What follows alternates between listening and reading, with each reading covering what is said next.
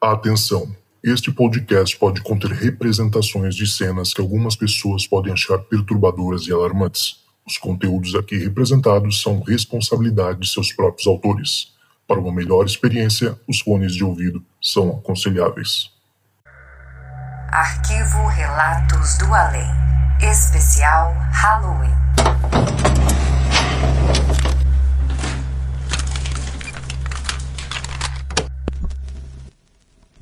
Oi, Zoucas, tudo bem? Oi, pessoal do canal. Aqui é a Rita, aqui de Portugal.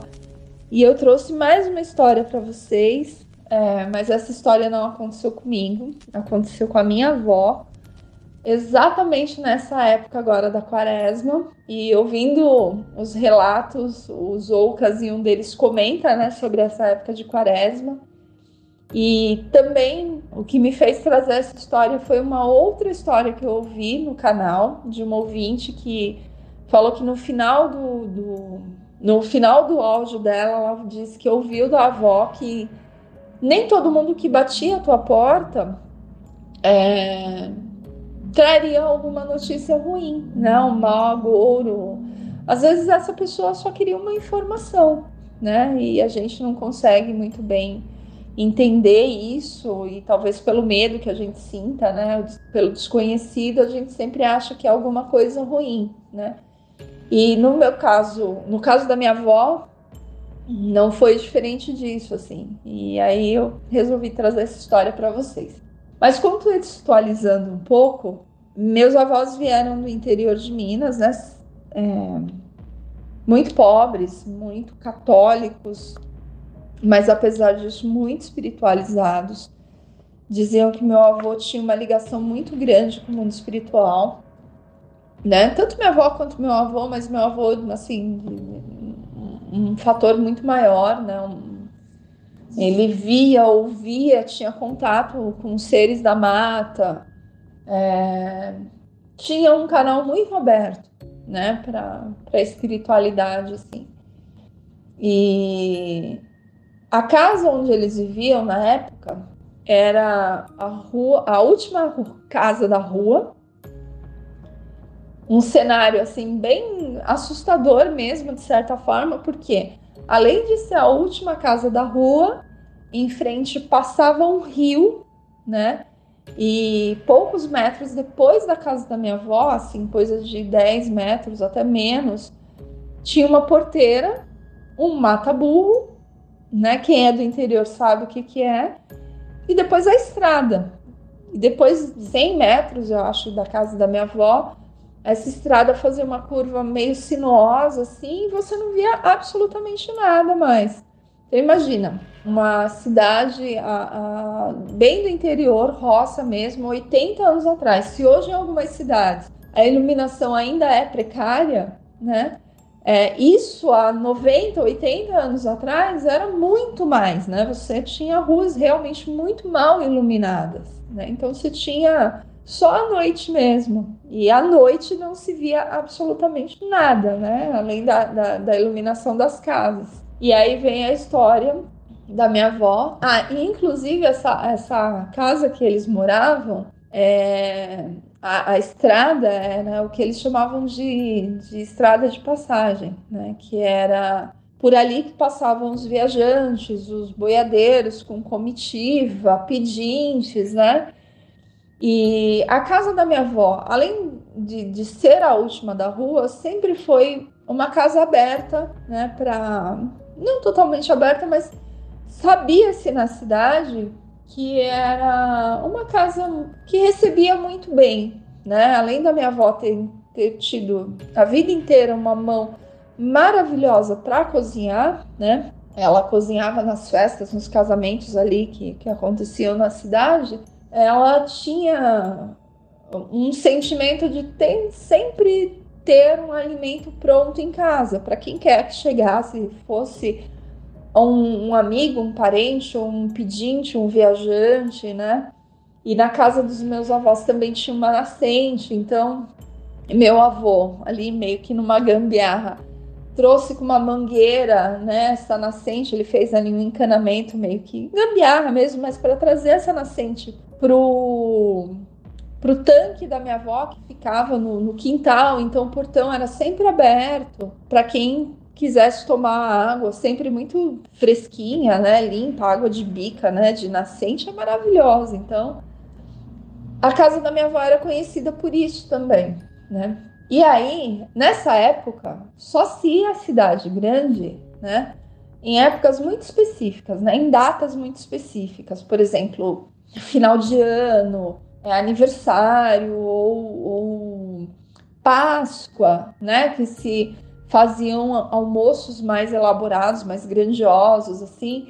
E embora meus avós tenham sido tenham tido uma vida muito muito pobre, né, muito simples, humilde ali em relação a bens materiais, era uma casa muito farta, né? Primeiro que eles plantavam, tinha plantação de, de legumes, verdura, milho, enfim, né? É, cana, tinham porcos, tinham galinha, boi, né? Acho que boi não tinha, mas tinha sempre, né? O alimento ali do dia a dia você tinha muito fácil ali porque eles mesmos produziam. Então ia-se à cidade, como eu disse, em datas muito específicas para comprar produtos muito específicos, né? É, para alimentação, farinha de trigo, é, sal, um, molho de tomate, alguma coisa assim que não se produzia em casa, né? Tecido, ferramenta, não, não era sempre que ia, mesmo porque para você chegar às cidades, né, nessa época você precisava ter ir, né, de cavalo, de charrete, e era um caminho longo, né, demandava tempo. E aí meu avô precisou ir, né, na, na cidade e para comprar ali algumas coisas que a minha avó tinha pedido para o almoço da Páscoa, né? Só que é, quando meu avô saiu de casa, ele levou os filhos mais velhos, inclusive minha mãe, porque minha mãe é a filha mais velha. É, e ao sair de casa, ele falou para minha avó que depois das 18 horas não era para ela abrir a porta para mais ninguém. 18 horas no interior já tá tarde, né? Já tá, as pessoas já estão ali se recolhendo mesmo. Não se sabe se era né, por essa abertura espiritual que ele tinha, e ele já tinha sido avisado ou imaginava alguma coisa, né, e também pela vulnerabilidade dela ali sozinha, com os filhos pequenos, as, as casas vizinhas ficavam a quilômetros de distância também, não é como hoje que a gente né, tem uma casa coladinha na outra. Enfim, ele falou para ela isso e foi embora, né? E ela em casa com os filhos pequenos, e aí ela disse que em determinada hora ela não lembra ao certo, né? Mas já era, devia ser depois das 11 da noite, assim, já era bem tarde, todo mundo já tinha se recolhido, estava dormindo.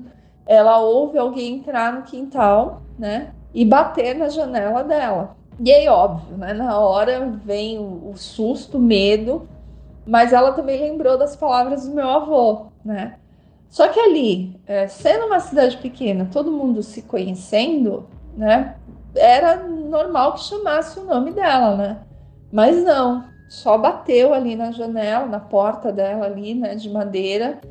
E aí veio um misto de curiosidade, de medo, tudo, e a curiosidade foi mais forte. Ela abriu ali a frestinha, né, da, da, da janela. E aí ela diz que o que apareceu na frente dela foi uma imagem surreal. Era um homem montado num cavalo Ambos eram translúcidos, né, de um tom assim azulado, iluminado, né? E ela diz que uma imagem até bonita, embora assustadora, mas bonita, né? E ele também era um homem bonito, assim, um cavaleiro muito bonito, um chapéu né, grande, uma capona, assim. E ela diz que ele perguntou como ele faria para chegar na cidade do Paraíso. Essa cidade do Paraíso era a próxima cidade depois da cidade da minha avó, e conta a lenda que ali havia sido enterrado um pote de ouro, né? Não se sabe por quê. Há quem diga que pelo coisa ruim, né?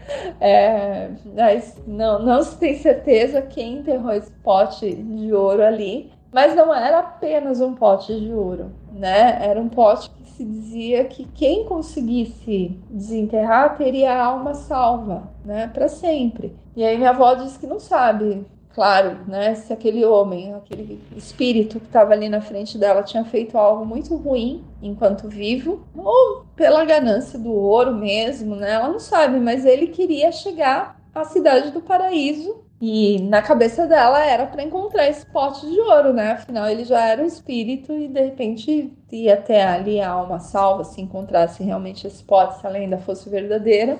Mas ela disse que só conseguiu indicar para ele o caminho e ele cumprimentou, né? Aquele gesto tradicional de boiadeiro, assim, de abaixar o, o chapéu, né? E, e se curvar e agradecer. E aí ele seguiu o caminho dele ela ainda ficou ali observando pelaquela frestinha, morrendo de medo, de, de susto, gelada.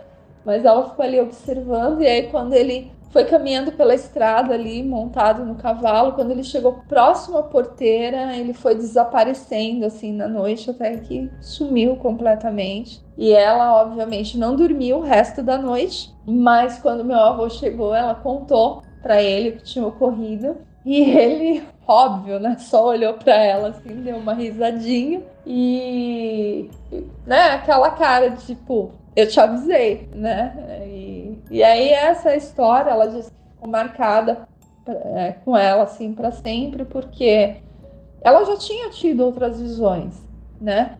Mas nunca algo é, que tivesse vindo falar com ela, né? Ela não tinha tido algo tão, tão longo, um contato tão longo, uma visão tão longa assim na frente dela, né? E, e ficou marcado, né? E essa é a história, uma das histórias da minha avó, tem imensas outras assim para contar, mas essa é, é a história que remete tanto à quaresma, né?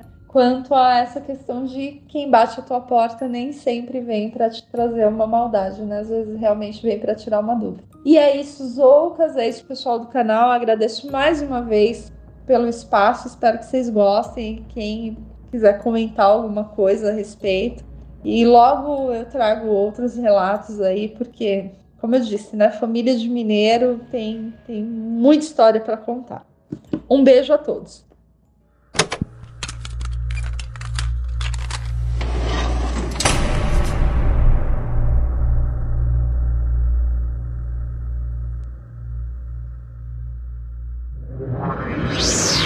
Esse podcast foi uma produção Uncoded. Acesse uncodedprod.com para saber mais.